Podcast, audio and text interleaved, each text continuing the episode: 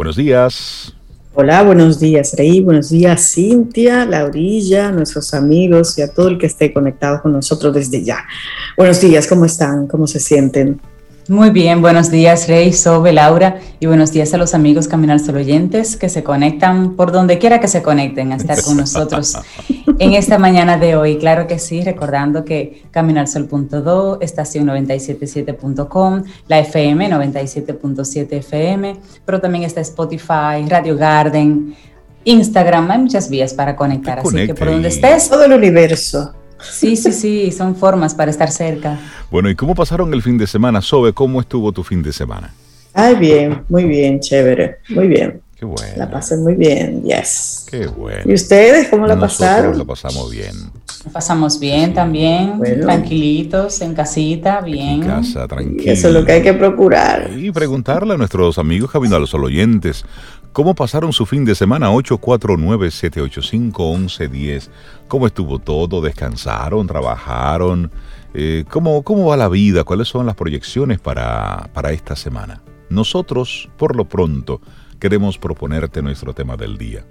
A veces es difícil mantener el ritmo que deseas. Es decir, a veces tú quieres ir más rápido o más lento. Sin embargo, la situación amerita ir a otro ritmo. Entonces, hoy por ahí estaremos conversando. Y a veces cambiar de ritmo rápidamente. Sí, sí, sí. Pero mira, no es tan es- sencillo, pero es encontrar el ritmo que esa situación amerita. Y Sí. tú lo puedes dar, porque todo el mundo tiene las dos velocidades.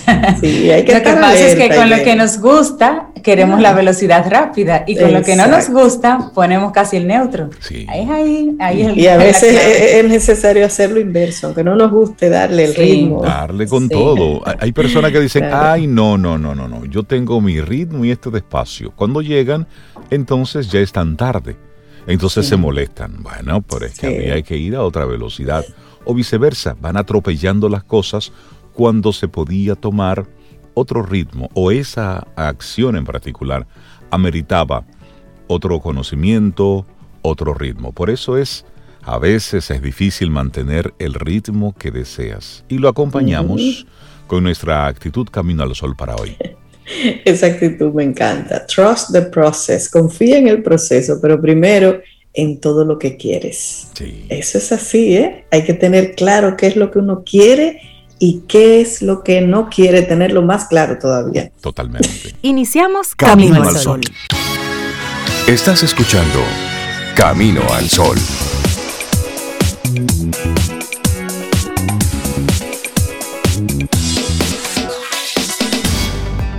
Un café. Disfrutemos nuestra mañana con Rey, Cintia, Soveida, en Camino al Sol. Es momento de reflexión. Camino al Sol.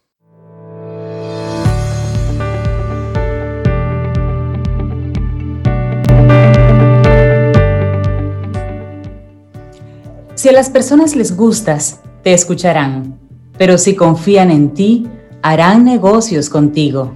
Una frase de Zig Ziglar. Seguimos avanzando. Esto es Camino al Sol. Vamos ahora a compartirte nuestra reflexión, pero antes darle un abrazo a todos los amigos Camino al Sol oyentes, a aquellos que nos envían sus mensajes, que nos dan sus notitas, que están siempre activos con todo lo que pasa en Camino al Sol. Pero queremos mandarle un mensaje así muy especial a esa Camino al Sol oyente que ha estado ahí con nosotros desde hace tiempo, que en este momento está pasando por un momento difícil. Desde aquí te abrazamos, te acompañamos, nuestros Claro. sentimientos de, de solidaridad, de gratitud por estar siempre conectada con, con nosotros y desde aquí te deseamos lo mejor. Tú Claro. confía, tú tranquila, que todo está en orden, todo Claro. saldrá de la mejor manera posible para ti y los tuyos. Así es. Pensamientos Así de fuerza y de fe. Así Desde es. De, y de esperanza. Así es. Bueno, nuestra reflexión para hoy, conoce tus necesidades, sigue tu ritmo. Me gusta ese título. Claro. Muy musical, Rey.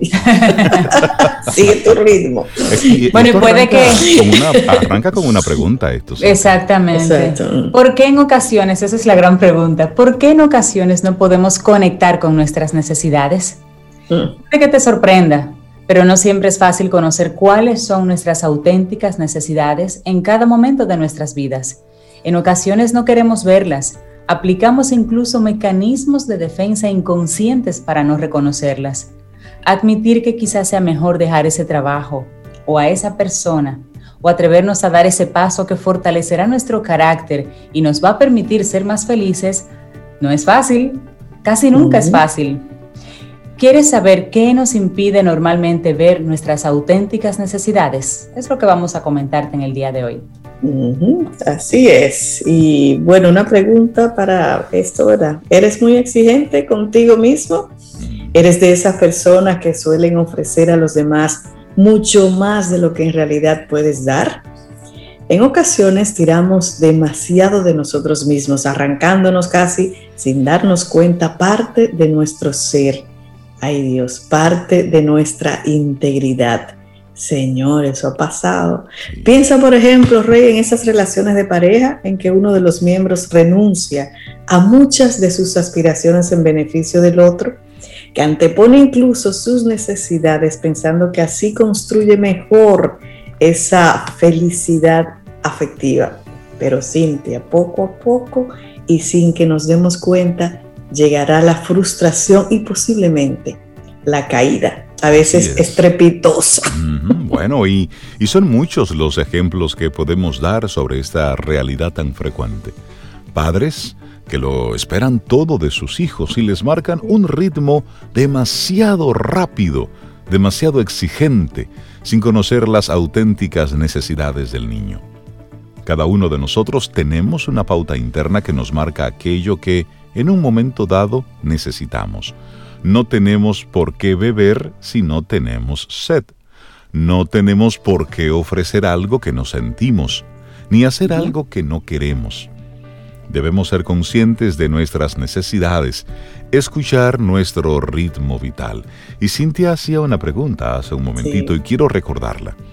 ¿Quieres saber qué nos impide normalmente ver nuestras auténticas necesidades? Hay varias razones, de hecho. Te voy a comentar la primera, proyección. En muchas ocasiones responsabilizamos a otros de nuestros problemas, evitando así cargar sobre nosotros mismos la realidad del problema. Si yo tengo un problema de autoestima o de inseguridad, me mostraré dominante con mi pareja para que no me abandone. Si tengo un problema en el trabajo, responsabilizo a mis compañeros porque son unos incompetentes que no me entienden. es un error a tener en cuenta la proyección. Sí, y hay otra importante, introyección. Soy consciente de que tengo una necesidad concreta, pero me esfuerzo en camuflarla y en focalizar todas mis energías en esconder ese vacío, ese hueco. Todo mi comportamiento es una máscara. Todas mis emociones están en mi interior bien camufladas. Uy, qué duro. Bueno, y también tenemos otra, la deflexión.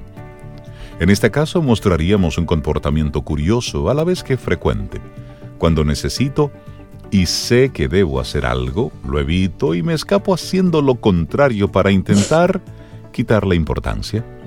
Sé, por ejemplo, de si tengo que hablar con, mi jefe, por ejemplo, para pedirle un aumento, eso es un caso muy común. Sin embargo, le pregunto cómo le ha ido de vacaciones. Cuando tú llegas y le voy a decir, y déjalo que llegue, entonces cuando estás frente a esa persona, te vuelves nada. Entonces la deflexión, cuando llega el momento de la verdad, y eso que ensayaste tanto, simplemente Exactamente. Ayer vimos una escena de, reflexión en una película que, estamos viendo que se llama 10%, es una, es una ah, serie francesa de agentes, de talentos, de actores. Y el agente le dice a su actor, dile, él es tu amigo, es un director famoso y es tu amigo, pero ese guion no sirve, tú no puedes trabajar ahí. Sí, se lo voy a ir a decir, ven, vamos. Y cuando tienen al amigo enfrente, le dice, mira, que yo que yo estaría encantada de trabajar en la película y también hacerte la música si tú quieres. Y yo como que, ¿qué? Y la gente se queda como... Eso fue de flexión, no tuvo el coraje de decir lo que iba a decir. Excelente ejemplo, sí, así es. Bueno, confluencia es otro elemento que también nos llama la atención aquí los expertos. Confluencia, este sería un comportamiento más preocupante, dicen ellos. Ante un problema o una necesidad, me adhiero aún más a mi enemigo o a mi problema. Soy consciente de que ya no soy feliz con mi pareja, sin embargo, accedo a hacer esa escapada de fin de semana. Actúo pasivamente y me anclo aún más a aquello que debería estar resolviendo. Así es. Y reiteramos la invitación a esta reflexión. Escucha tus necesidades, sigue tu ritmo y además actúa. Tal y como habrás percibido en los mecanismos anteriormente citados que vimos, Bajo estos comportamientos se esconde la falta de decisión y el miedo. Nunca es fácil reconocer nuestras necesidades porque al verlas descubrimos que para satisfacerlas debemos hacer grandes cambios y eso no es algo sencillo. Así que Rey, vamos a ver cuál sería ese proceso, el más saludable para reconocer y afrontar una necesidad. Así es, aquí hay cinco puntos, te voy a compartir los dos primeros. Primero, la sensación.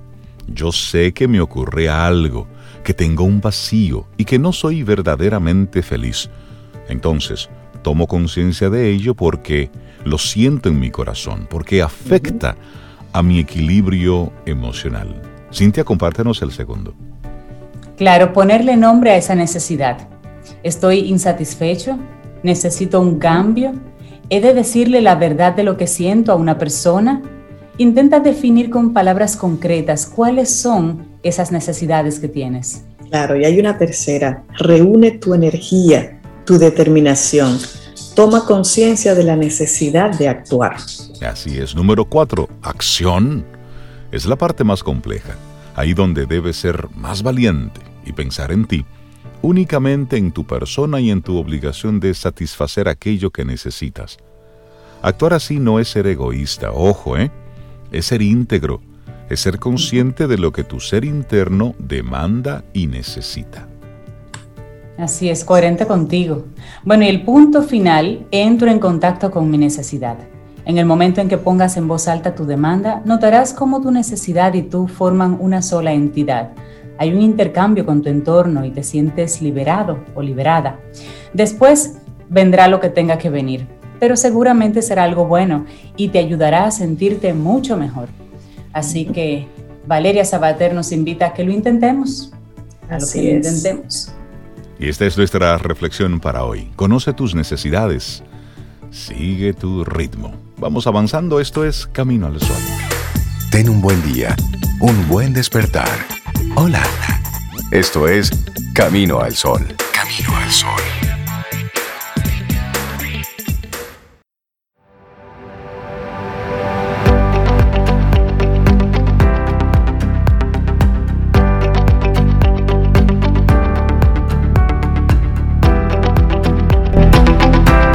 De desarrollar la confianza en ti mismo es hacer lo que temes y llevar un registro de tus experiencias exitosas. William Jennings. Eso, seguimos avanzando, 7.42 minutos, es lunes, inicio de semana y estamos a 15. Ahí la primera quincena del mes de febrero para darle los buenos días, la bienvenida a César Cordero de Dale Carnegie Dominicana, que siempre le tocan momentos como estos. Lunes, arranque de quincena, cierre arranque de, algo. Eso. César, buen día. A inicio de río, a mitad de río, a final de río. Buen día, mira, Rey, tú hablas de quincena, pero la quincena de este mes fue especial, se dio el 13, el viernes, recuerde. Sí, porque había que estar preparado para el 14, que fue ayer. la quincena la dieron el viernes, pues tengo que hablar con mis empleadores entonces. Claro, claro, hable, hable, hable. Bueno, señores, a mitad de mes, disfrutando la vida, comenzando una semana y queremos cerrar eh, lo que comenzamos hace un par de semanas con esa visión y enfoque de un 2021 exitoso, orientando nuestras acciones en la actitud correcta, tomando esa visión y control, ¿verdad? Sin esperar a que el año haga algo por mí, y, bueno, ¿qué me traerá este año? No, decidir qué yo quiero que este año sea. Y hoy quiero compartir la historia de dos personajes, pero antes de, de hablar un poquito de esos dos personajes, quiero hablar de una palabra que regularmente como que no suena mucho y cuando uno la dice, como que la gente se queda, ¿y qué es eso? ¿Con qué se come? Es el funambulismo. ¿Cómo? Funambulismo. Al funambulismo. ¿Verdad? Como que suena, y eso, como que no es del día a día. Soy todo oídos. Este año vamos a vivir un poquito como en funambulismo. Es el arte, habilidad, eh, ¿qué te puedo decir? Don de caminar en la cuerda floja. Ah, no, ya, ya lo aprendimos todos. Diploma solamente falta, sí, sí, sí. Ahora lo que falta es práctica. Entonces, el funambulismo como un arte, como una ciencia, como una habilidad, como un don, ¿verdad? Es ese arte de nosotros poder pasar del punto A al punto B pero sobre una cuerda. Y es lo que llamamos la cuerda floja. Sí. Totalmente. eso va a requerir de nosotros una serie de habilidades, de estrategias para poder lograr con éxito el objetivo sin caer a mitad de camino. Pues de repente hay una película, es de Philippe Petit, del año 1974, cuando él cruzó las torres gemelas del lado A al lado B y luego se devolvió y al final la cruzó como siete o ocho veces. Hoy día hay una película ganadora incluso de, Oscar eh, por tipo documental y de otros premios internacionales. No sé si tuvieron la oportunidad de verla, que se llama así mismo, eh, le dicen la pared, la cuerda floja. Eh, entonces, este caballero se atrevió a cruzar las torres gemelas a través de una cuerda floja sin nada de protección, nada. Estamos hablando a 400 metros de altura, contra viento, pero resulta que cuando él se, se arriesgó, ¿verdad? A esta aventura, y la está haciendo, la policía subió para detenerlo. Y ahí fue que él entonces cruzaba de un lado al otro, de un lado al otro, porque al Ustedes final... quieren atraparme, vengan. Vengan, ¿verdad? Pero antes de Philip hacer esta hazaña, en el 1859, quien sirvió de inspiración para él fue Charles Blondin, otro francés que decidió cruzar ¿verdad? Las cataratas del Niágara. En un punto donde quedaba a 50 metros de altura sobre las aguas y tenía que recorrer nada más y nada menos que una distancia de 335 metros. Resulta que eso sucedió en el año 1859 y él la cruzó una vez y ya tú sabes, el, la y, y, le dijeron, ¿y usted se atreve a cruzarla de nuevo? Y él volvió y la cruzó. Y así la cruzó varias veces, hasta que en un momento ya él sentía como que no había gran reto en cruzar esa, e, ese camino. Y comenzó a hacerlo entonces con los ojos vendados, arrastrando una carretilla, eh, incluso comiendo agua a mitad del camino. Y vuelven y le dicen, pero ¿qué más? Y ese sentía ya como que no había reto. Y en una dice, ok, ¿quién se atreve a cruzarla conmigo? Yo lo voy a cargar. Ya hay, gente, oíste. Yo le digo, mi querido, siga haciéndolo usted solo, que se ve muy bien. Silencio profundo. ¿Cuál es la, hace la foto? Silencio profundo. Pues resulta que alguien le dijo que sí y era nada más y nada menos que su agente, su manager, la persona que le representaba, que hacía todo lo necesario, ¿verdad? Para vender su imagen y sus espectáculos que él hacía. Y eso viene al traste como un voto de confianza. Entonces yo confío en ti, yo confío plenamente en tus habilidades, en lo que ya tú eres capaz de hacer, entonces yo me voy a poner a tus espaldas, tú me vas a cargar y vamos a cruzarlo. Y así lo hicieron y fue exitoso también el reto. Si traemos estas historias a nuestra realidad, ¿qué nos dejan? ¿Cuál es ese trayecto que nosotros necesitamos recorrer este año, verdad? Del mes de febrero para cerrar en diciembre y decir, wow, tuve el año que quería, logré las metas que me propuse. Entonces, si miramos estas historias, nos dejan una gran enseñanza y es fijarte un objetivo, no importa lo retador que sea, va a requerir de ti habilidades, va a requerir de ti una actitud correcta, va a requerir de ti que, te, que te apoyes de un grupo de personas. Philip, que fue inspirado en esas grandes hazañas de Charles, ¿verdad? Eh, prácticamente un siglo antes que él, se rodeó de un equipo de personas. Estaba, como decía Cintia, el camarógrafo, quien va a tomar las fotos para que esto quede registrado. Estaba quien le iba a recibir el cable del otro lado de la, de la torre, porque en el caso de Philip, él lo hizo a escondida, sin ningún permiso.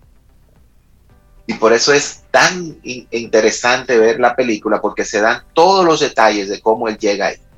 Entonces, Philip simplemente se propuso una gran meta, pero que no comenzó ahí. ¿Saben cómo comenzó él a practicar ese arte?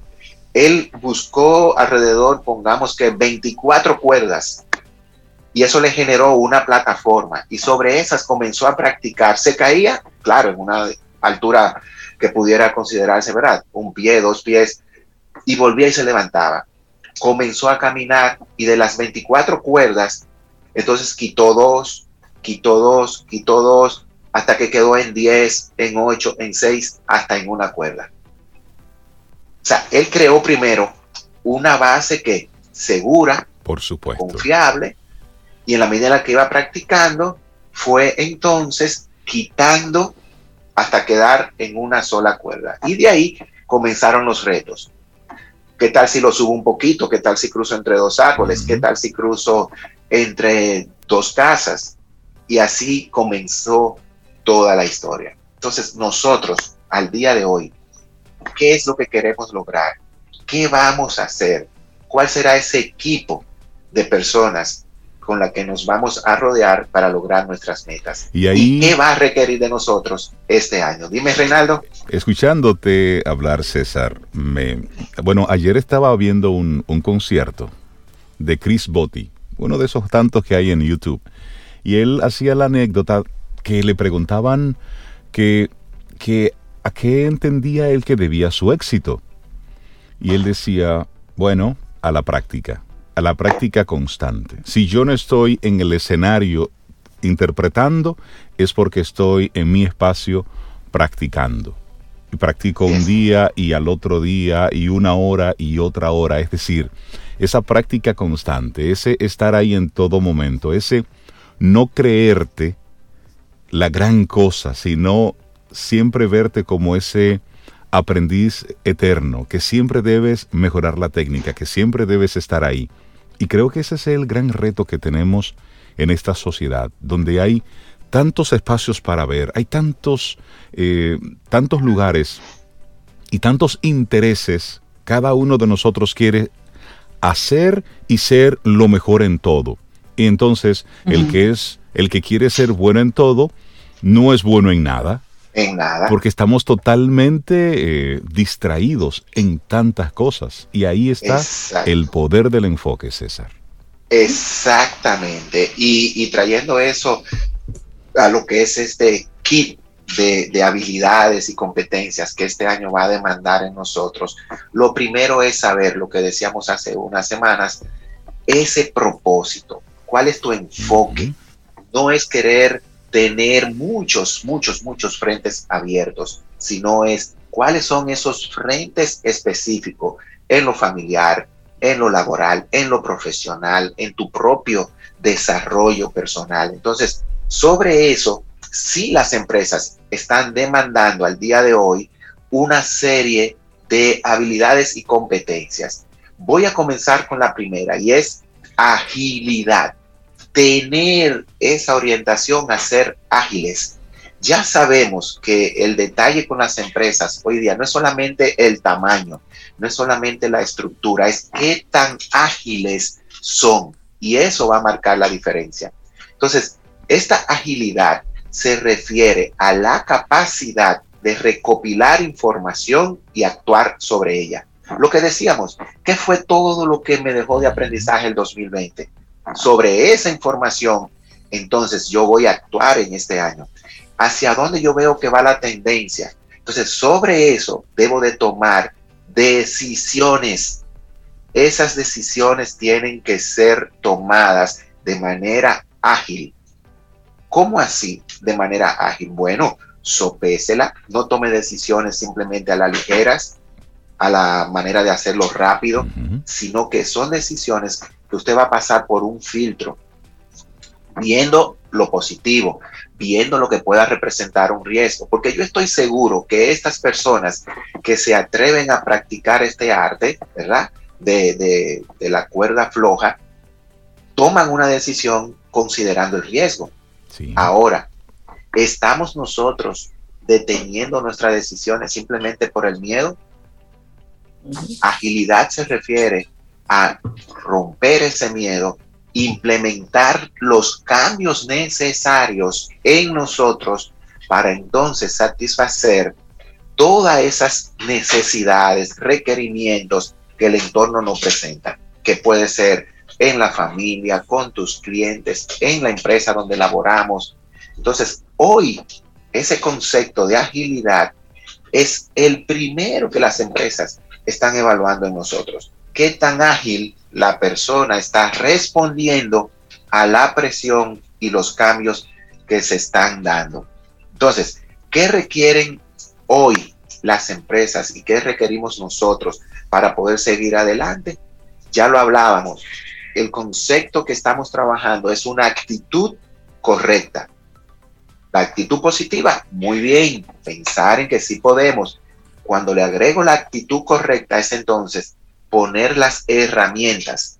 Porque yo no hago nada con decir, sí, todo va a estar bien, todo va a estar bien, pero no pongo las herramientas a trabajar a mi favor. Hay que, hay que hacer la tarea. Exacto. Entonces, tres habilidades y competencias que van a estar interactuando permanentemente durante este año son la inteligencia emocional que se mantiene sobre la resiliencia, la inteligencia social que se mantiene sobre las relaciones y la interacción para gestionar el cambio. Esas tres cosas combinadas se van a demandar durante todo el año. Las empresas y nosotros vamos a necesitar seguir trabajando nuestra inteligencia emocional. Como hablábamos hace unas semanas, después de la resiliencia, ¿qué? Bueno, tomar decisiones, no quedarnos detenidos donde estábamos. Entonces, esa inteligencia emocional de no dejarnos frizar por el miedo, ya está sobre la cuerda. ¿Qué vas a hacer? Tienes que moverte, no quedarte paralizado por el miedo. Entonces, la parte de la inteligencia social es cuáles cosas cambiaron en la dinámica de la interacción. Ese respeto sin perder lo que es nuestra naturaleza, ¿verdad? Vamos a llamar dominicana y latina de ser abrazadores, cariñosos, empáticos, simpáticos. Entonces, esa inteligencia social de yo manejar principios para relacionarme bien con los demás y ganar confianza es clave. ¿Cómo yo logro en esta virtualidad mantener relaciones de confianza? ¿Cómo yo hago que una persona se sienta apreciada, se sienta atendida, escuchada a través de un medio virtual? ¿Cómo yo le agrego ese entusiasmo a esas reuniones digitales? como yo, si soy un jovencito, ¿verdad? Que nosotros que trabajamos mucho el programa de liderazgo para jóvenes, yo puedo mantener una actitud de interacción con el profesor a través de un medio virtual, de un Zoom, de una plataforma de las que se están usando hoy día. Entonces, esa inteligencia social es clave. Y por último, esa interacción de saber gestionar el cambio, lo cual nos va a retar a ser proactivos, a ser flexibles, a ver cuáles son esas habilidades y competencias propiamente dichas ya como tales que a mí se me van a demandar.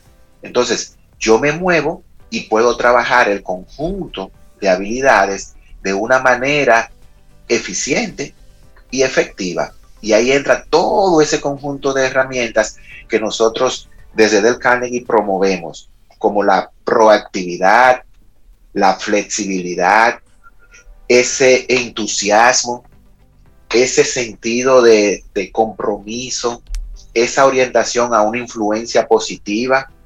Entonces, el fijarnos metas con relación a esto, el practicar, como tú decías, eh, Reinaldo, constantemente. ¿Qué voy a practicar? Bueno, cómo controlo mi estrés, cómo me convierto en alguien orientado a resultados, cómo desarrollo esa habilidad de liderazgo.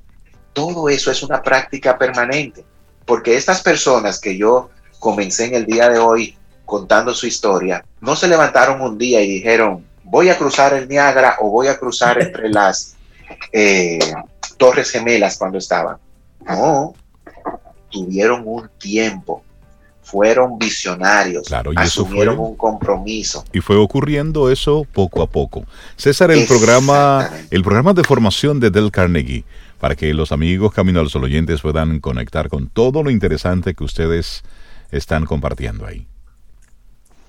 Seguimos, como bien señalas, con ese programa de desarrollo permanente, trabajando en estas competencias. Del Carnegie este año eh, tiene un enfoque en lo que se llaman esas soft skills, que siempre ha sido la, la base de nuestro quehacer.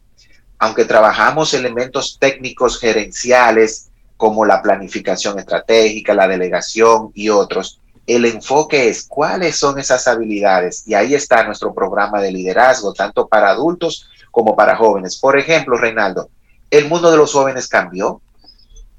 Y este año independiente de los retos que tenían como adolescentes, siguen con los retos de la virtualidad, cómo ellos pueden seguir desarrollando relaciones afectivas y efectivas a través de medios virtuales, cómo pueden controlar y superar su estrés, cómo pueden manejar la presión a la que están sometidos, cómo pueden comunicarse de manera directa con sus padres y expresarles sus emociones. Son retos que hay que trabajar desde las habilidades blancas. Y ahí entra entonces nuestro programa de liderazgo para jóvenes, el cual ya está listo para comenzar ahora en las próximas semanas. Así que seguimos desde Del Carnegie procurando hacer las cosas que van a ayudar a las personas a cruzar el punto A al punto B.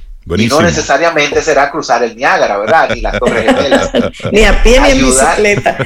Exactamente, eso, sino ayudar a las personas a que esas metas que parecen imposibles se puedan lograr. Porque yo sé que si yo le digo a ustedes, vamos a hacer una de esas aventuras, ustedes dirán, no, César, de que no podemos.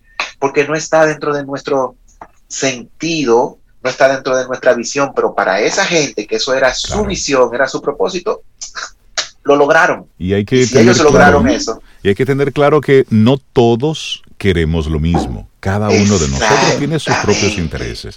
Ese es el reto. Y creo que a partir de ahí, bueno, pues, pues vale todo. César Cordero de Del Carnegie, muchísimas gracias. Que, nos una llamen, por favor, para que se contacten con nosotros al 809-732-4804. 809-732-4804 y a través de las redes del Carnegie Dominicana. O sea que vamos a cruzar este año, pero no en la cuerda floja. Vamos a hacerlo de manera segura. Eso. Te despedimos Gracias, Escríbenos 849-785-1110. Es nuestro número de WhatsApp. Camino al camino, al camino al sol vida, música, noticia, entretenimiento. Camino al sol.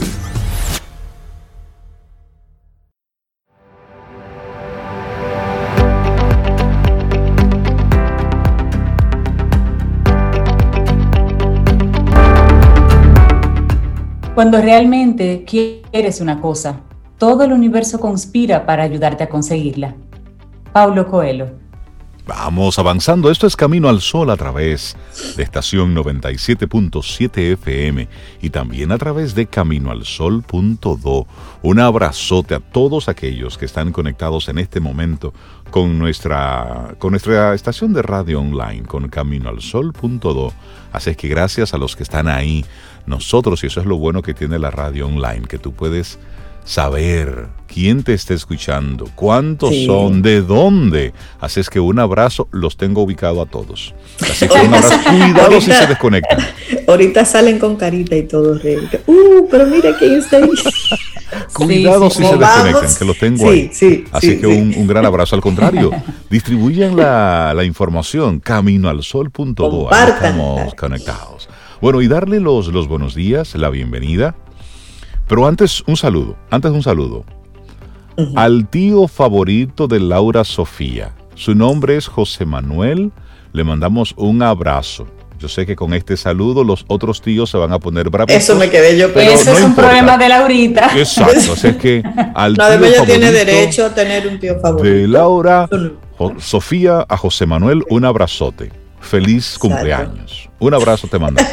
Ahora sí, presentamos de manera oficial, de manera formal, a Yanis Santaella, que nos acompaña de nuevo. y es psicóloga clínica, es coach y bueno, ha desarrollado una serie de programas interesantísimos a través de su plataforma.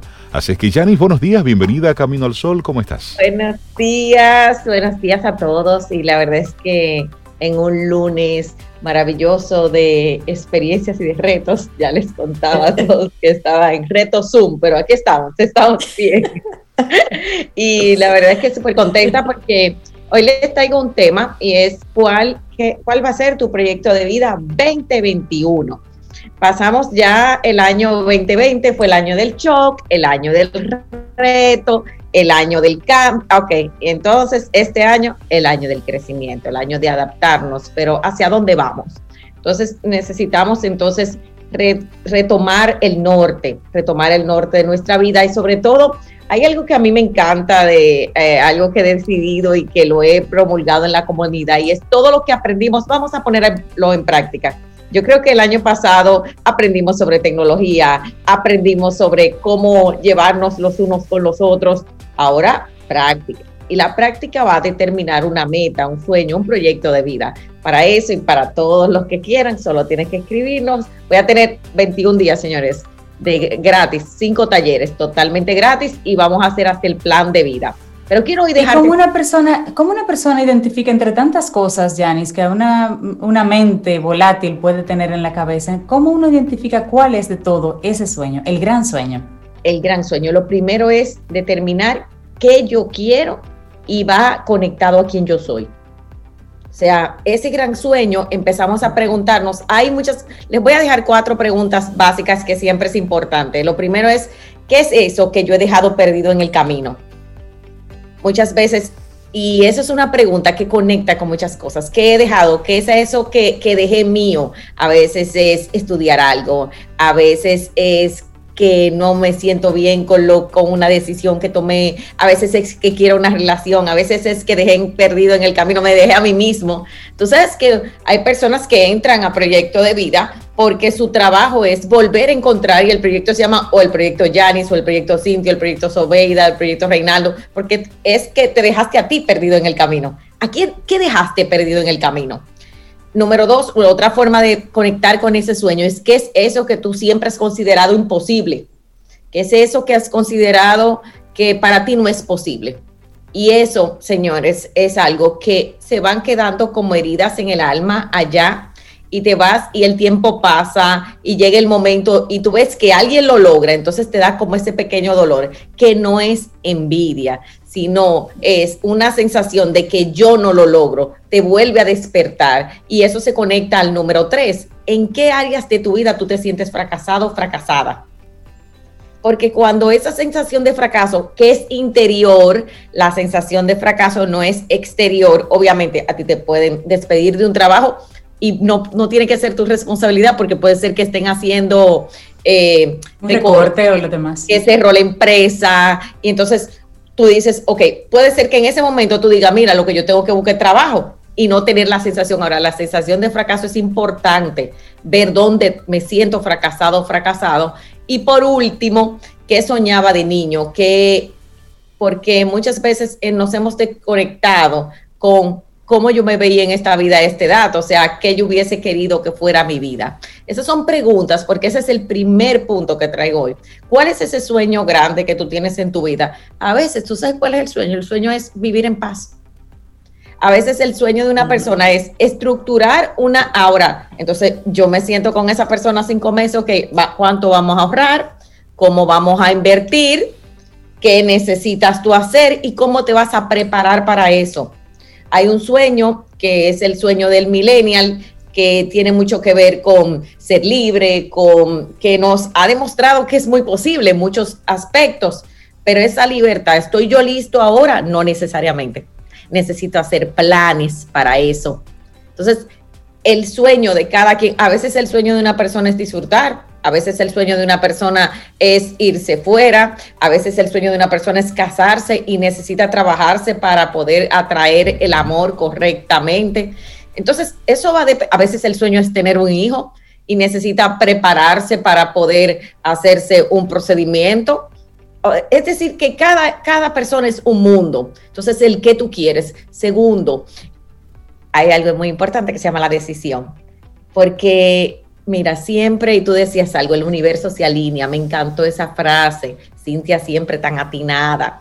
Miren, el universo se alinea. Ustedes no, no se imaginan la cantidad de recursos y herramientas que hay ahora ahora hay herramientas gratis. Yo estoy dando estos 21 días proyecto gratis. Ok, entonces la gente se queda, ok, ¿cómo lo hago? No es cómo lo hago, es, mira, tú vas a tener un plan, necesitas ser disciplinado, necesitas poner de tu parte, necesitas pasar por, eh, que esa es la número tres, pero me voy a adelantar, por los miedos.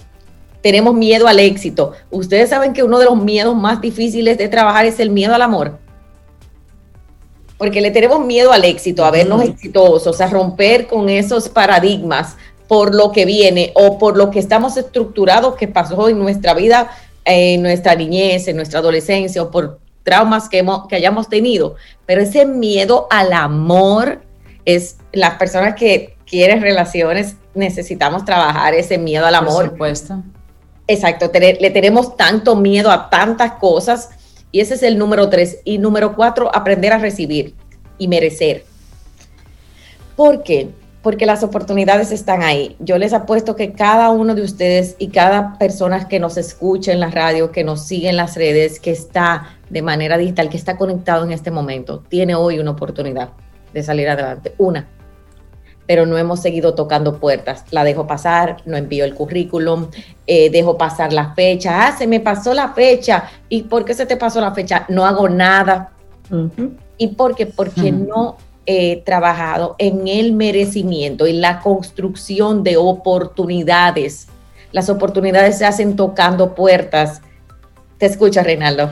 Yanis, y si en este momento hay algún amigo Camino Sol oyente, estamos hablando con Yanis Santaella, psicóloga clínica. Hoy el tema es: ¿Cuál es tu gran sueño que cumplirás en este 2021? Y si de repente, Yanis, hay un Camino al Sol oyente, una Camino al Sol oyente que dice: Pero yo escucho a Yanis y realmente yo no no tengo ningún gran sueño. Realmente, así como estoy, estoy bien. No quiero nada más. Ok. ¿Qué le dirías tú a esa persona? Mira, lo primero es que si tú sientes en tu corazón que tú estás bien y que tú dices, mira, esto es y yo llegué hasta aquí, la misma vida es que se va a encargar y yo te invitaría a que miraras tus resultados, que hicieras un autotest y te invito el jueves 18 totalmente gratis donde vamos a estar haciéndonos una autoevaluación. O sea, yo voy a hacer un taller con preguntas de evaluación. Porque muchas veces, a veces, quizás hoy lo que te toca es disfrutar que tú estás bien. Pero la pregunta es, ¿realmente me siento feliz donde estoy? Y la siguiente pregunta es, ¿cómo me veo en diciembre del 2021? Si hoy fuera diciembre del ¿Celebrando qué? Exacto. y viviendo. Siendo que lograste que, sí, es cierto. ¿Con quién? El ser humano siempre va a buscar avanzar. Es más, según la Universidad de Harvard, prosperidad y lo que es progreso está conectado a la felicidad. Entonces, cuando el ser humano se estanca, empieza a desarrollar, por eso tenemos que dividir si esa persona está en un mecanismo de defensa o verdaderamente esa persona está en una posición de logro. Y si está en una posición de logro, mira, reconócete, disfrútatelo. Mira, tú dijiste, yo di un gran salto, me voy a dar el disfrute. Y generalmente nos damos el disfrute y el aplauso y ya estamos inventándonos qué es lo que vamos a hacer nuevamente. Eso es lo que sucede. Así que cualquiera de las dos situaciones, o te lo disfrutas o realmente en tu vida es como un replanteamiento, es un cambio. Y todos tenemos miedos, miedo al cambio, a decidir, mira, a encontrar eso que no funciona de mí, porque si encuentro eso que no funciona de mí, entonces voy a que a que me va a doler y crecer duele. Es parte del mismo proceso y cuando adaptamos eso en la vida, empezamos a hacer esos cambios, sobre todo el túnel del miedo. A mí me encanta el túnel del miedo porque el túnel del miedo hace conocer las fortalezas, pero necesitas pasar por ahí. Y hablando de miedos, Yanis, tenemos ahora grupos que están conectados con las teorías de conspiración.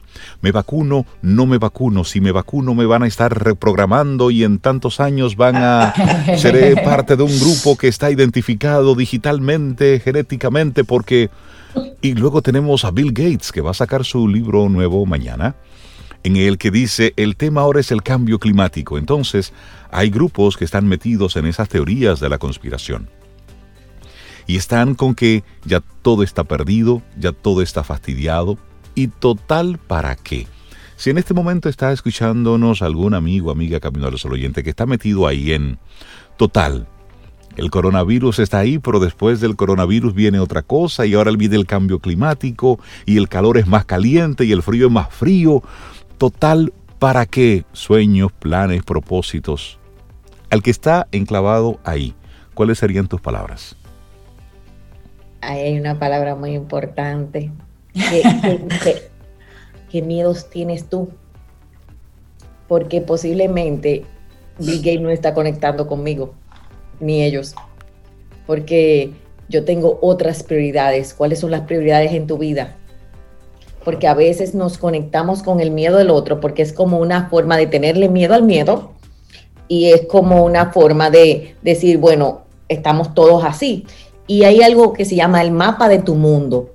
Todos los que aquí conocen PNL, o sea, y es uno de los grandes aportes del PNL entre los muchos que trajo, el mapa de tu mundo. El mapa del mundo de esa persona es un mapa del pesimismo, es un mapa de no importa qué pasa. Para salir de ahí, solo se sale desde el amor.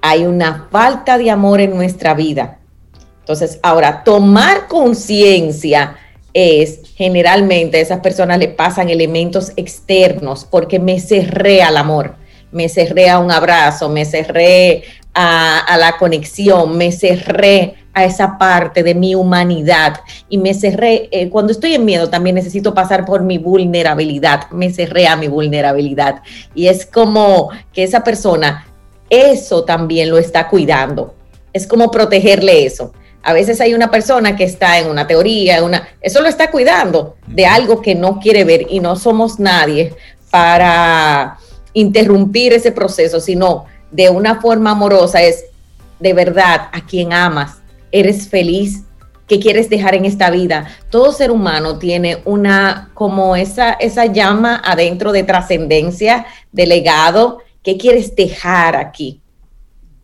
Y eso eh, son preguntas, son reflexiones, pero yo creo mucho en el respeto de cómo cada quien se cuida, siempre y cuando eso no te haga daño. Porque si eso empieza a hacerte daño, porque muchas veces llegamos a comportamientos obsesivos compulsivos, que ahí debe haber una intervención psicológica, psiquiátrica de las personas a su alrededor. Y necesitamos entonces tener cuidado. ¿Qué escucho? ¿Qué veo? ¿Qué sigo? No solo como adulto, como adolescente, porque en un momento de vulnerabilidad puedo entrar hasta en una secta Sí. Y claro. esos son temas que en el día de hoy, que estamos muchas veces tan desorientados, necesitamos tener esa, esa parte de raciocinio, de esto me conviene, esto me hace bien, me está haciendo bien. Yo les decía a las personas hasta en las redes sociales, te hace bien lo que tú estás siguiendo en, en las redes sociales, porque lo que tú miras, lo que tú escuchas, te va determinando, te estructura.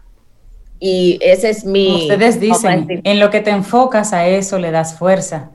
O sea que el miedo, Janice, es casi como la varita mágica. Si desaparecemos el miedo, cambiarían muchas vidas. Sí, es como aprender a vivir con él, es como pasar por él, sabiendo que cuando pasas por él estás en la condición de desarrollar tus fortalezas.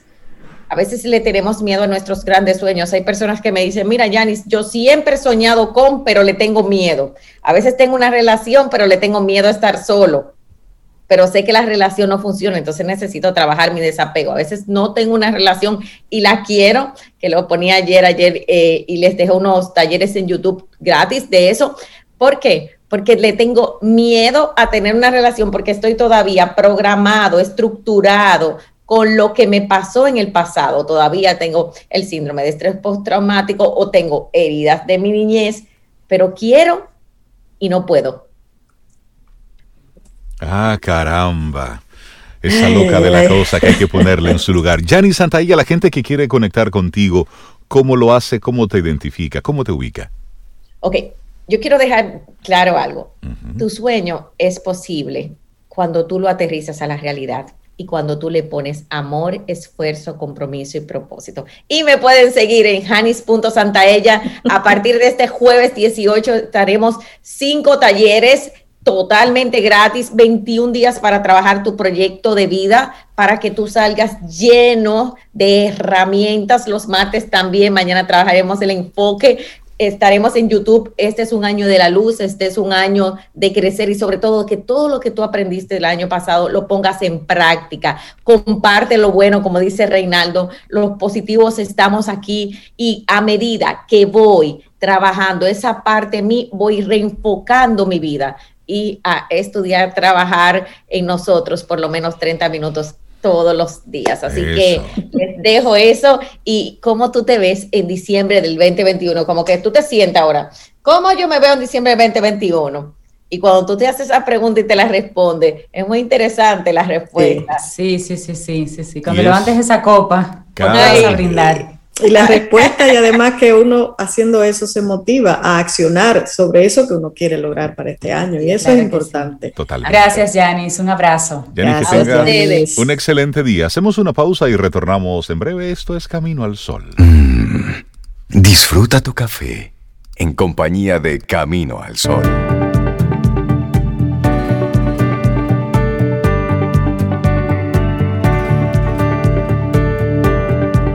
Confianza, como el arte, nunca proviene de tener todas las respuestas, sino de estar abierto a todas las preguntas. Earl Grey Stevens. Eso, vamos avanzando. Esto es Camino al Sol, 8.36 minutos. Es lunes, estamos a 15 de febrero, año 2021. Y estamos muy, muy, muy contentos de recibir en nuestro programa a, Leo Baleirón, director ejecutivo del Instituto Dominicano de Evaluación e Investigación de la Calidad Educativa en el Ministerio de Educación de la República Dominicana. Por aquí lo tenemos hoy en calidad de motivador, de motor, de, de persona que está compartiendo una, una cátedra de la felicidad. Y esto me encanta. Buenos días, bienvenido a Camino al Sol de nuevo. ¿Cómo está? Buenos días, buenos días. ¿Cómo están ustedes? Muy bien, muy bien, muy contento realmente. Y sobre todo cuando tengo la oportunidad de juntarme con personas cariñosas como ustedes. qué lindo, gracias, profe. Para nosotros es un placer siempre tenerle, don Leo. Hablemos de la cátedra de la felicidad. Sabemos que esa es una, una cátedra, valga la redundancia, que usted ya tiene un tiempo eh, facilitando a los chicos. Cuéntanos un poquito cómo surge esa cátedra y dónde usted la, da actualmente y el impacto. Hablemos un poquito extendido de esto. Sí, mira, hace ya unos años, cuando el rector de IT era Miguel Escala, eh, él sabe que de que yo siempre ando curioseando, buscando cosas nuevas. Y me preguntó, óyeme, ¿tú sabes algo de la psicología positiva? Y yo le dije, bueno, tengo algunos artículos, si tú quieres te lo puedo enviar, que lo he logrado conseguir, y otros que, uno que otro libro, ¿no? Bueno, ahí comenzamos a conversar él y yo sobre ese tema, y a mí se me ocurrió en ese momento la posibilidad de estructurar una asignatura electiva que fuera sobre psicología positiva. Por supuesto, eh, primero quise leer todo lo que podía conseguir para poder ofrecerle a, los jóvenes la oportunidad de una reflexión profunda sobre el tema. Eh, y bueno, pasaron los años y luego me, animé y realmente propuse a, a INTEC eh, el poder tener una asignatura electiva que pudiera ser tomada por cualquier estudiante, no importa la carrera, eh, sobre psicología positiva. Y, y en la conversación con los estudiantes, realmente ha sido para mí un aprendizaje muy grande muy, muy grande, porque he aprendido mucho con ellos y escuchándolos, escuchándoles sus realidades. Eh, he ido estructurando cada vez eh, con, con, mayor, digamos, no tanto rigor, sino con, con mayores herramientas como para poder provocar a estos muchachos. De hecho, siempre empiezo, empiezo la asignatura y ellos me lo dicen los muchachos. Comienzo preguntándole, ¿tú eres feliz? Algunos me dicen, profe, ¿y por qué usted me hace esa pregunta? Qué profunda.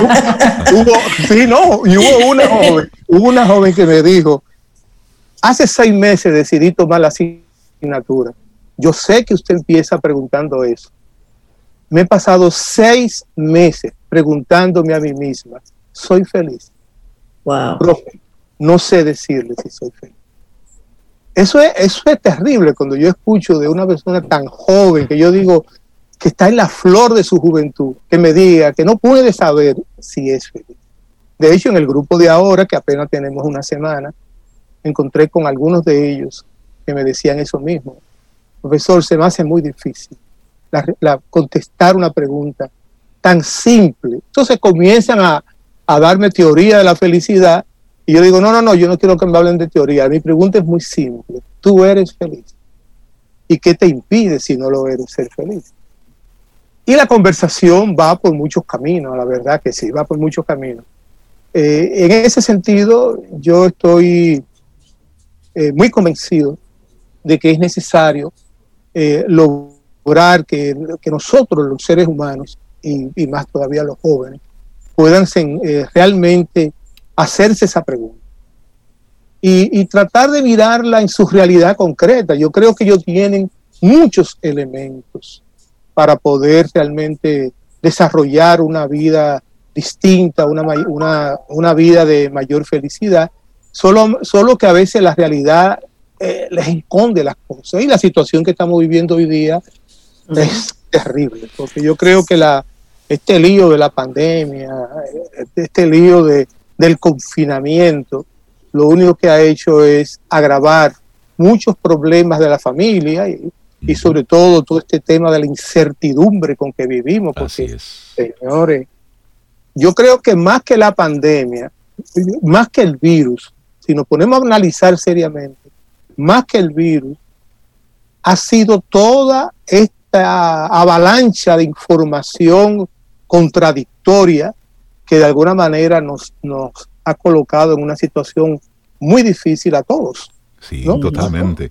Profesor, y me gustaría eh, conocer desde su experiencia la, la, cultura del dominicano. Nosotros por naturaleza somos reperperosos, bulliciosos, nos gusta una fiesta.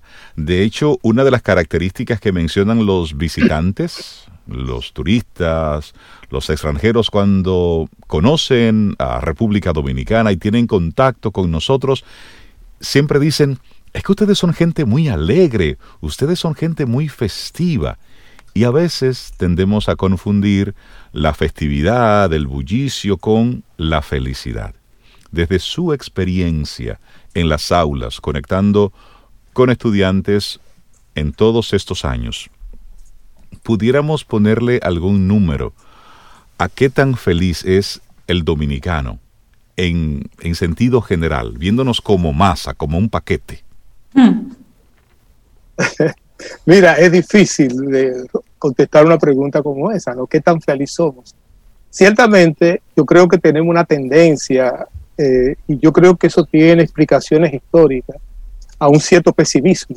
Eh, eh, yo tenía un amigo que falleció hace unos años, el doctor Rubén Farray, cubano, psicólogo, y Rubén tenía una frase que para mí retrataba a tres nacionales al mismo tiempo. Y me decía, así como no hay un cubano que no sea un hablador, ni un puertorriqueño que no sea un llorón, no hay un dominicano que no sea un quejón. Ustedes se quejan de, todo, de todo, porque aunque, aunque ustedes se muestran reperperosos y felices y hacen muchísima boya, ustedes viven quejándose de todo.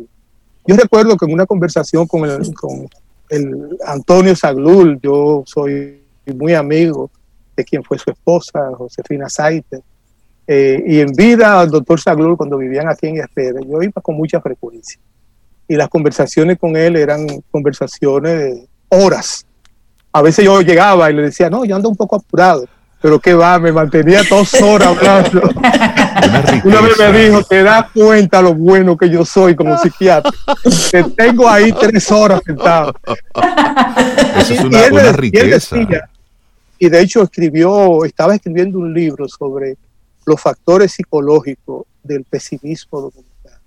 Él mm. decía, yo recuerdo que en síntesis decía, empezó con el proceso del descubrimiento y la colonización y actualmente, en aquella época, en aquel momento, lo estamos viviendo con Balaguer en el poder. Ahí está. Era una cosa tremenda, ¿no? Y mencionaba 10 factores históricos que a su juicio podían explicar por qué el dominicano tiene esa tendencia, a pesar de ser una persona como abierta, uh y sin embargo tener una, digamos, eh, una expresión interna con tendencia más hacia el pesimismo. Yo creo que eso es interesante. Yo eh, hubo una entrevista que me hizo un compañero periodista y yo recuerdo que eh, este, disfrutamos mucho porque el tema era el pesimismo.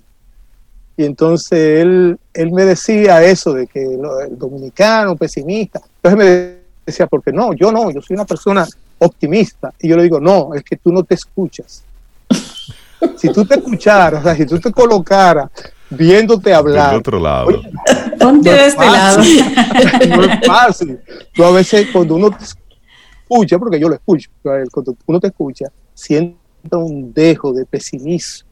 Y eso es terrible, porque eso lo que hace es reproducir esa, ese pesimismo en la población. Sí, sí.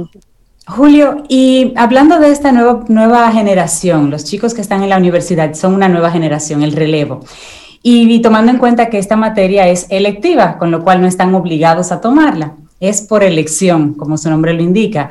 ¿Cómo están estos chicos tomando tu materia? ¿Qué también le va a esta cátedra en la universidad? Bueno, para que tengan una idea, actualmente tengo 29 estudiantes. En psicología, una sesión de 29, Sobeida lo sabe, es una monstruosidad de... sí, claro. Eh, mira, ellos van con muchas expectativas siempre, porque ya ellos han oído hablar eh, de, la asignatura eh, y yo empiezo diciéndole, aquí no vamos a hablar de psicología positiva y la felicidad, aquí vamos a procurar hacer psicología positiva y hacer felicidad. O sea, buscar construir eh, el tema de la felicidad. Yo creo que ese es un tema que uno dice, bueno, es muy simple, porque la felicidad es como una cosa tan cotidiana. Sin embargo, cuando uno entra a profundizar en ella, uno se da cuenta de sus complejidades. Hay una frase de, de Eckle que yo la tomo mucho y se, la, y se la expreso a los estudiantes que dice, la causa primaria de la infelicidad no es nunca la situación. La causa primaria de la infelicidad no es nunca la situación, sino los pensamientos que tenemos sobre la situación. Es decir, somos nosotros mismos los generadores de la oportunidad de ser felices o de ser infelices.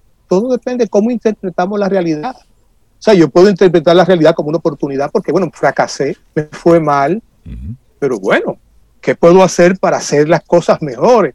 O sencillamente empiezo a, a, penar diciendo, yo soy un fracasado, a mí siempre me suceden esas cosas, eh, otra vez me va a suceder lo mismo y claro, se va a repetir la historia. Es decir, a los estudiantes yo les digo a veces, hagamos un esfuerzo hagamos un esfuerzo de un minuto por acallar la conciencia. ¿Qué va? A los 10 segundos me dice, profe, yo no aguanto eso. Yo no puedo. por eso ha sido tan difícil el, confinamiento. Por eso es tan difícil el confinamiento. Porque acallar la conciencia. O sea, esa conciencia que está ahí, que, usted pasa de un tema a otro, y generalmente eh, con una gran tendencia en el caso nuestro a tener una visión negativa de las cosas. Porque, fíjense, eso es curioso. tenemos una visión así muy pesimista, eh, muy quejosa de las cosas, a pesar de que somos, eh, por lo menos hacia, afuera, somos muy jocosos y disfrutamos. Bueno, yo recuerdo un sacerdote que me invitó una vez a un campo de Cabral para hablar sobre la identidad del dominicano. Digo yo, señor, tan lejos para allá. Bueno, la cosa es que pensamos hablar y, la, y salieron. Usted se quejó ahí, usted se quejó. sí, no, yo le decía, wow. Sin embargo, este sacerdote español que tenía 20 años aquí me decía, yo no sé por qué ustedes son, porque ustedes son, eso sí que son vagos, pero no, ustedes son muy, muy, muy laboriosos. Lo que pasa es que ustedes disfrutan mucho la vida. Y a a uno le, le, cuesta entender esas cosas. Y vivimos, y vivimos eh, eh, planteando más los problemas y más los sentimientos negativos que lo que pudieran ser las situaciones positivas. Hay, hay un, un sí, Sobeida. Eh, yo quiero hacer un, un, desafío, profesor. Leo Valero. Ajá. Usted está en una aula, 29 estudiantes, pero yo quiero invitarlo a que venga a esta aula de Camino al Sol, que tiene cientos de miles de, estudiantes usted ahí, y nos comparta, aparte de, esa pregunta, ¿eres feliz? Que ya la tenemos por ahí. ¿Cuáles estrategias podemos utilizar para dar respuesta a eso y sobre todo construir, empezar a construir nuestra felicidad? Mira, eso es interesante. Yo creo que hay eh, hay muchas estrategias que uno pudiera desarrollar, muchas estrategias. Eh, primero, quizá una de las estrategias más aparenta más simple, no lo es tan fácil, es tratar de identificar en nosotros mismos cuáles son las emociones que prevalecen. ¿Cuáles son las emociones que prevalecen? ¿Cuáles son los tipos de pensamientos que prevalecen en nosotros? A mí me impactó, siendo yo un joven adolescente, la lectura de un libro eh, de Julio Fusí, Al pie del patíbulo, se llama el libro. Fíjense qué tema. Justamente cuando Julio Fusí iba a ser ahorcado, porque fue ahorcado, dijo que mi vida no se asocie con la infelicidad. Porque he vivido por la felicidad y por la felicidad muere. Es decir, yo creo que uno tiene que, descubrir eso. ¿Cuáles son los pensamientos que prevalecen? ¿Cuáles son las emociones que prevalecen? Y cuando descubra que hay emociones negativas, tratar de instalar emociones adversas a esa emoción. Yo en mi, yo no sé cómo que le llaman, en, en, la cosa esa que identifica a uno en el celular, yo tengo esa frase, que no se asocie mi vida con la infelicidad. ¿Por qué? Porque yo, yo quiero mostrarme frente a mi familia, frente a mí mismo, frente a las personas, como una persona feliz. y yo me considero así, una persona esencialmente feliz. Eh, bueno, en este momento con la situación, yo, a, a, mí me agarró el dichoso COVID. Me ha dado duro porque me afectó mucho los pulmones. Sin embargo, los amigos cuando me llaman decían, pero es que tú no pareces que estás enfermo, porque tú te muestras con una actitud fuerte de yo no, porque yo me siento así. Claro. El COVID está ahí, pero yo me siento así. Claro. Yo me siento que estoy, es una batalla que la voy a ganar. Y usted, Claro. y- Entonces, bueno. primero es, Sí, sí. ajá, y ha dicho algo sumamente Yo importante, es decir, es ese pensamiento que yo me digo Claro. a mí sobre Ah, esto, claro. exact- Y tratar de instalar ideas distintas de la vida.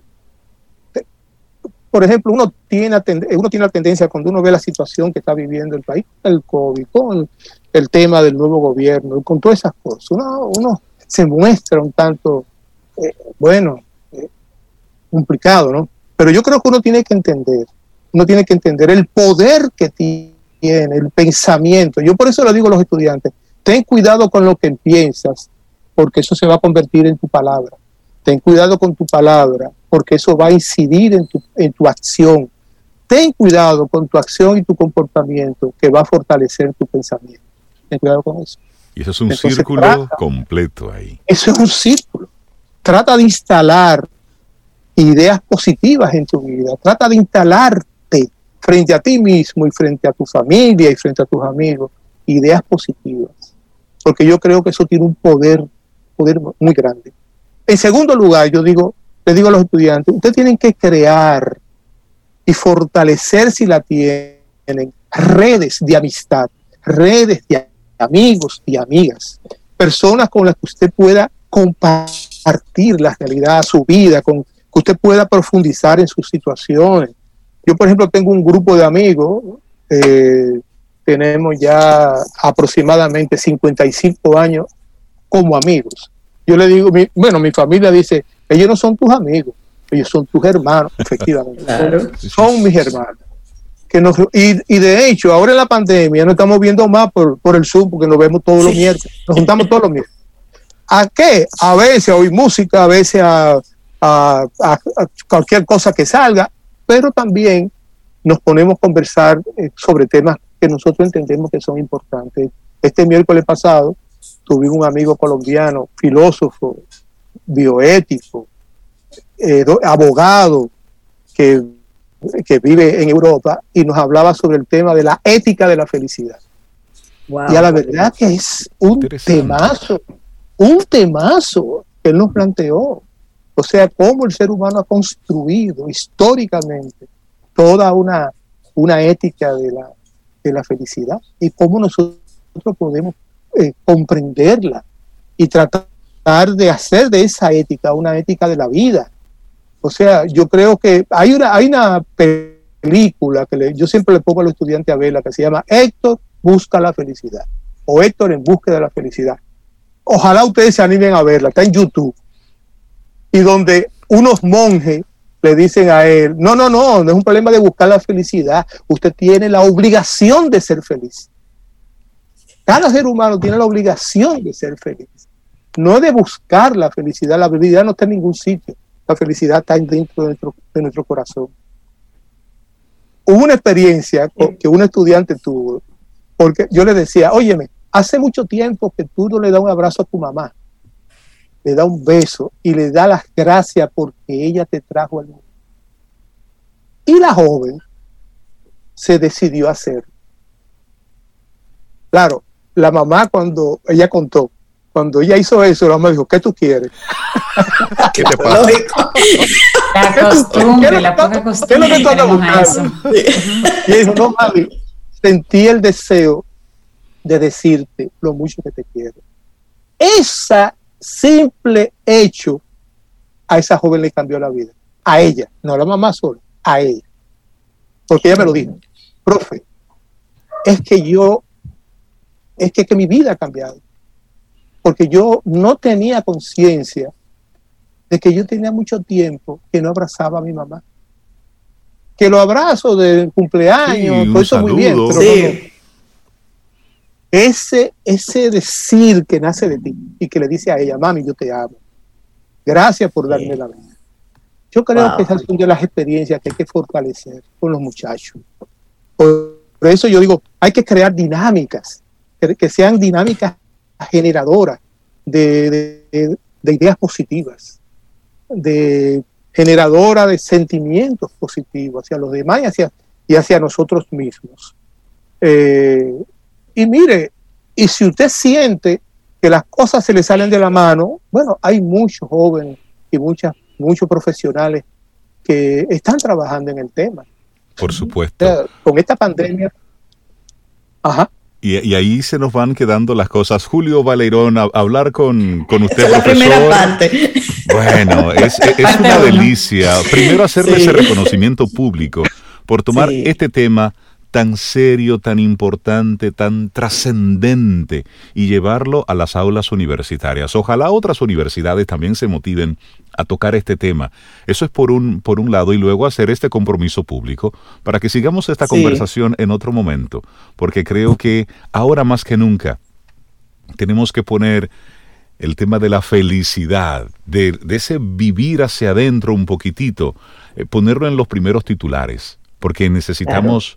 Eh, volver un poquitito al origen. Julio Valeirón, muchísimas gracias, un gran abrazo y un lujazo tenerlo con nosotros aquí en Camino al Sol. Hasta una próxima.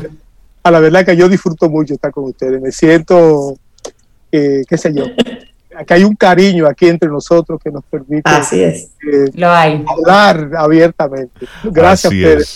Sabe que el profesor es un, amante de la música y la bohemia. hay conexiones especiales por ahí. Y así entonces nosotros lo, lo despedimos. Llegamos al final de nuestro programa Camino al Sol por este, por este lunes.